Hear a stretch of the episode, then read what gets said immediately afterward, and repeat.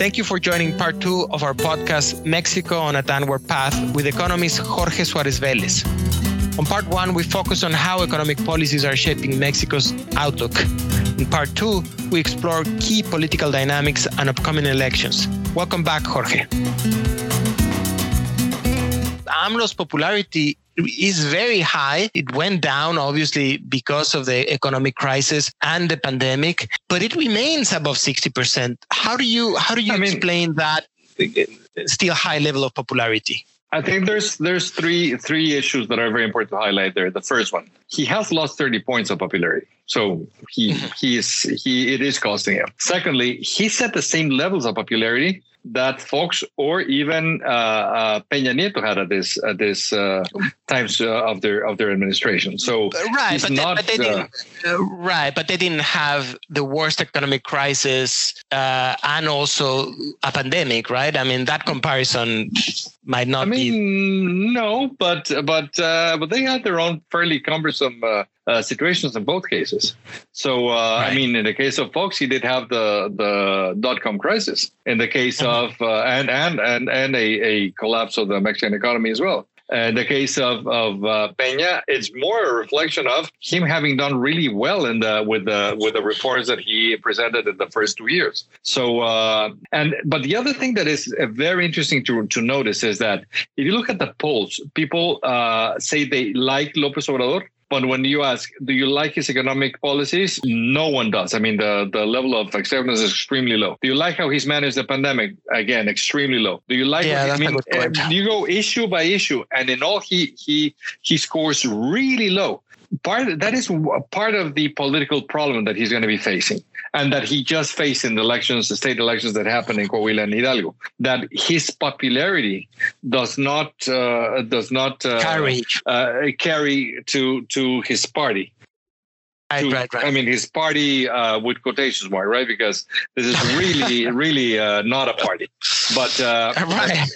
but this this is a problem, and I, I think that he's using this, you know, because uh, this is a one man show and increasingly so. And uh, but the problem that you have with a man one man show is that when that one man screws up, it is really noticeable and it really hurts. And guess what? Right. This, this guy is a, a, a screw up machine.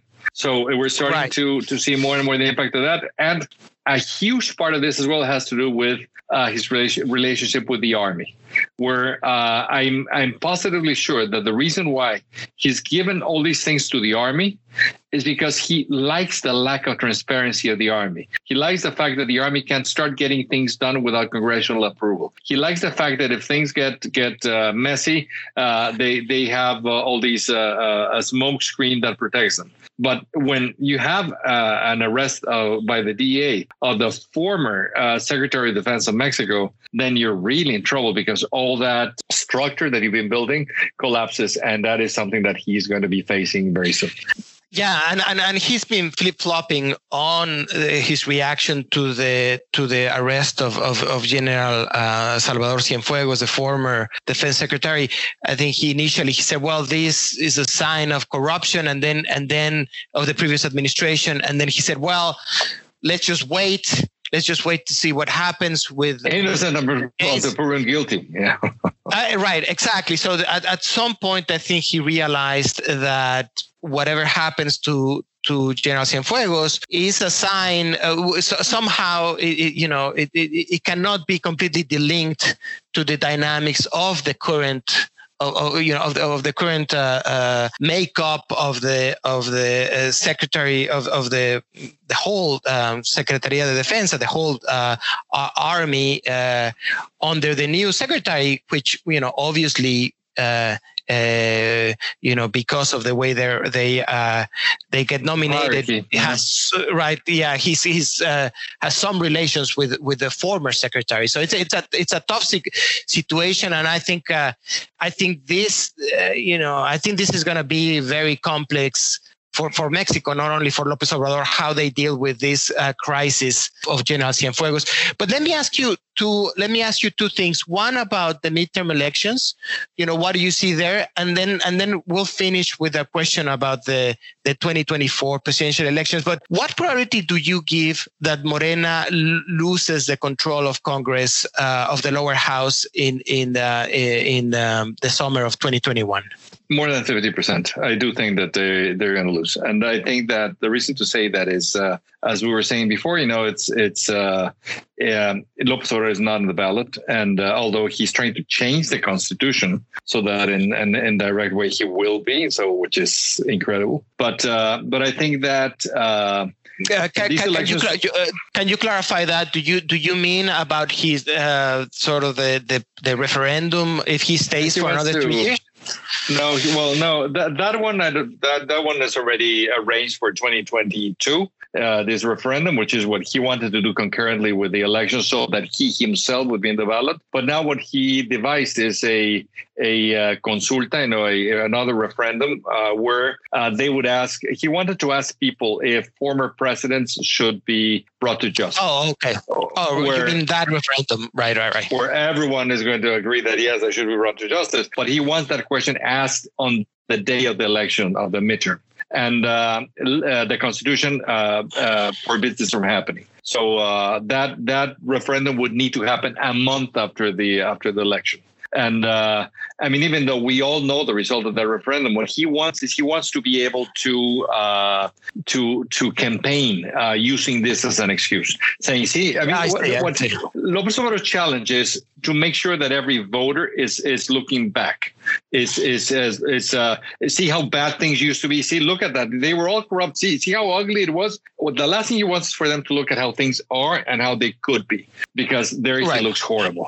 So, uh, so this and and just just to clarify for again those who are not that familiar with Mexico, the Supreme Court uh, uh, did not allow that to be the question right. in that referendum. They they yes. drew a, uh, a question that uh, that is typical of lawyers, you know, where uh, no one understands what even the question is, but he can say that that is the question. So uh, right, I mean, right, basically, right. the new question is: Right? Do you think that any corrupt politician of previous administration, someone who has not done his job well, should be brought to justice? Of course, I mean that includes even Lopez Obrador himself. But uh, yeah, but that's yeah, what I was going to say. I was going to ask you, the, the, my understanding of this new question was that of, of, of previous, uh, uh, sort of uh, previous public servants, but it, it kind of, it, the way it's written, at least in Spanish, it kind of also includes this administration. Yeah, exactly. Right, right, right. So, so I, I wasn't unsure uh, if he wanted to to go forward with it. But I, I guess your argument is that he would he would want he's going to say right. Right he's going to say this question is really about that. You don't understand it, but but this is really about previous previous presidents. So right, and right, he wants us to campaign, right? And that's it. But he needs to change the constitution actually if he wants to have that referendum done concurrent with the election, which is what he wants, because then uh, his base would show up more to to vote. And uh, but the, the, way that um, I think a very important reminder of uh, of the midterm is what just had happened in in the states of Coahuila and and uh, Hidalgo, which just had elections uh, two weekends ago, and where what we saw is that uh, Morena got killed, the party of López Obrador. Uh, we saw the PRI come back in what is one of their strongholds, you know, and where which makes perfect sense. And and you realize that these elections are local elections. What matters is not right. so much the party as the individuals. What matters much more is the governors in each state uh, supporting candidates. Where I mean, there's no, governors really of of uh, or, or, very few of Morena, right? So in that sense, right. uh, I think uh, um, in all likelihood, I think uh, uh, his party will not do well. A lot uh, depends also on how a united opposition is. Um, opposition parties have been, of course, strongly weakened by by uh, by this last election, no, where they got uh, uh, had very poor results. But they're after licking their wounds, no, they're they're coming back, and and they they've been trying to reach agreements among them to try to not name their their strongest candidates for the same district. There's this is going to be the largest election in Mexican history. There's elections in all 300 electoral districts. I think it's 15 states, something like that, out of 32 uh, for governorship and uh, local uh, legislators, etc. So uh, so it's a huge election.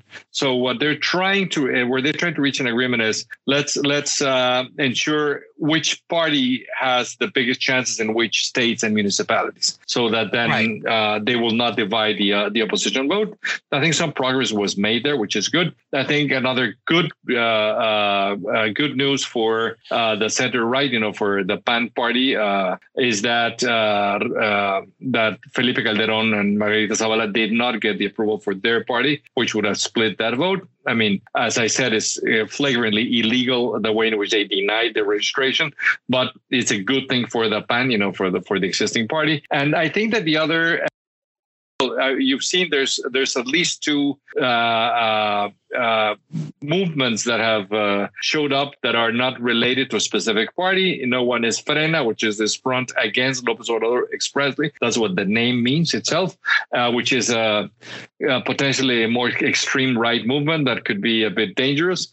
And uh, but then uh, Sí por México, a group that came out from uh, one of the biggest organizations that that musters all the small businesses in Mexico, Coparmex, and and and and uh, some some fairly large companies as well, uh, uh, together with leader of several several civil causes, they got together and put this group out there. That what it says is that it doesn't want to be a party, doesn't want to oppose López Obrador expressly or his party, but they want to design a very specific agenda, expecting opposition parties to embrace it. And uh, I think this is going to uh, get some traction. But I also think that one of the important uh, uh, events of the last uh, uh, weeks, month has been uh, Ricardo Anaya, the runner-up in the previous party, uh, right. the previous election, coming back.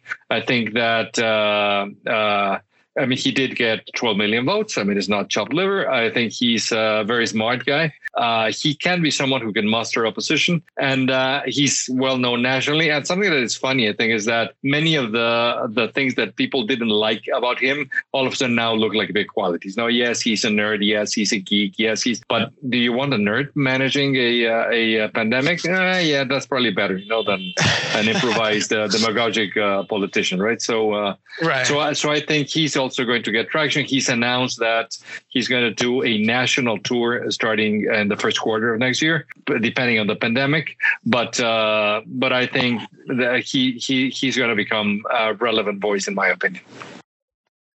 So absolutely the last question. So in terms of the the, the next presidential elections in 2024, um, um, uh, what can you say given two factors? The first one is that Morena, as you said, is it's it's a party of of or you suggested, sorry, uh, uh, that is extremely divided and m- might not get to 2024 kind of uh, sort of complete. In one piece like, yeah. in one piece exactly. And the second factor is that you know kind of mexico tried center right uh, very pro market, but at least in the past administration, very corrupt sort of uh, it came from a lot of corruption. So what is next? You know uh, unfortunately you know we're going to get to 24 with uh, a lot of institutional a, a, lot of destructions in terms of the institutions. Morena divided but people sort of perhaps Lopez Obrador successful in saying, at least at the level of the message, that pro market is is equal to corruption. So where do you think Mexican voters will go? Of course, we don't know the options, but what do you th- what is your best guess of what's going to happen in 2024 you know, given very limited information because obviously we're in October of 2020. But where do you see what what do you see happening in 2024, or at let, least? Let, let, me start by the the last thing that you said because uh, it is true that uh, every all the platform of Obrador revolves around corruption, and uh, I think that's something that we might be surprised by is that by 2024 people will realize how corrupt his government is, uh, uh, regardless of what he does. You know, it's it's uh, when you have basically he's destroyed all checks and balances. That is is going to create a lot of issues, and and I think people might be strongly disappointed with with that side of it. We know that his children are not uh, no angels, etc. Uh, that is going to get uh, tricky for him. The other thing that I think is very relevant is that uh, Morena, the quote unquote party of the president is uh, is uh, these uh, these uh, amalgam of, of uh, different parties and movements that they all have their their their it's, it's, it's very tribalized part of the issue that we're seeing for for next year midterms is that all these tribes have their own candidates that they want to push for governorships or for different or for different uh, uh, um, local elections. Every time, uh, the biggest issue Lopez Obrador is going to have in the near term is that when they define the list of who goes in which election, that means that they did not choose many others and they are going to be very upset. So uh, I think that the possibility for what you were saying of this party to remain uh, in one piece, I think is, is nil, uh, much, much sooner than 2024. I think that uh, I, we just saw a, a bloody uh, uh, uh campaign among uh, people who wanted to be to preside over Morena that was just defined uh, this weekend, and where we we realized all the shortcomings of the party because they they don't have a registration of supporters. They don't have. I mean, it was it's a total mess. But the only one who can bring sort of peace to to these these arguments is is López Obrador and we also realize that that the main the two main candidates that were contending they represent people who would like to be successors of López Obrador. On one hand, Porfirio Muñoz Ledo is is sort of the Claudia Sheinbaum uh, team. Claudia Sheinbaum is the current uh, governor of Mexico City.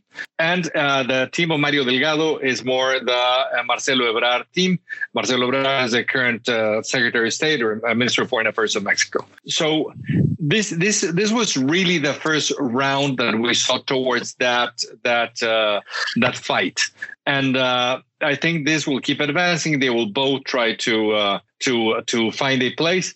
Uh, the third one who would love to be the the disruptor is is uh, Ricardo Monreal. No, the the majority leader. Monreal. Who Monreal? Yeah. So uh, so uh, so I think that on on that front, you know, I think this this is going to uh, to be messy and and definitely not an orderly process. And at the end of the day, you know, the the the big preacher Lopez Obrador is the one who will have to to define how he sees things. He'll he'll drag his feet for as many years as he can before having to to support someone because the moment he does a a uh, the possibility that the party will will uh, divide uh, and divide formally, maybe even giving support to another party, uh, some of these groups, I think is is is, is a big risk. Uh, in terms of opposition, I think that uh, as you were saying, I think that uh, the the alternative uh, uh, uh, parties they have to show that they take uh, corruption seriously. They have to show that they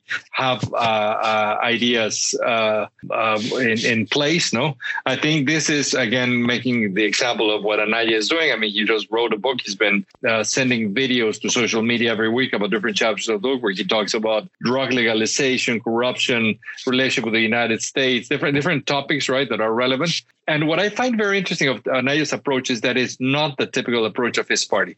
His party is more Catholic, more conservative, more traditional. Uh, among other things, he's saying that uh, that marijuana should be legalized. You know, something that is totally against the platform of his party. So what you start to realize is that, uh, I mean, he, this is a 40, 41 year old guy, 42, something like that. So uh, what you start to realize is that he probably is thinking of using the platform of his party, but trying to to to muster the support of of, of other uh, similar entities uh, uh, towards towards uh, the next uh, uh, presidential election. I think that the the biggest um, reason why we can think that he can be a true contender is that Lopez Obrador refuses to acknowledge his comeback in any of his morning uh, press releases. He was expressly asked by a journalist and he said no comments. He realizes that the moment he acknowledges that Anaya, is back, Anaya is going to grow. So I do think that uh, that uh, that that is at least one of the alternatives that that seem clear. Uh, there's other uh, uh, leaders, you know, Alfaro, the governor of the state of Jalisco or Guadalajara, is who has been doing a good job. Very popular guy. He's defeated the Lopez Obrador party three times already, so he he could be a contender. There's other PAN governors of the same party of Ricardo Anaya who would like to be contenders as well, and the PRI, who we all thought was was basically dead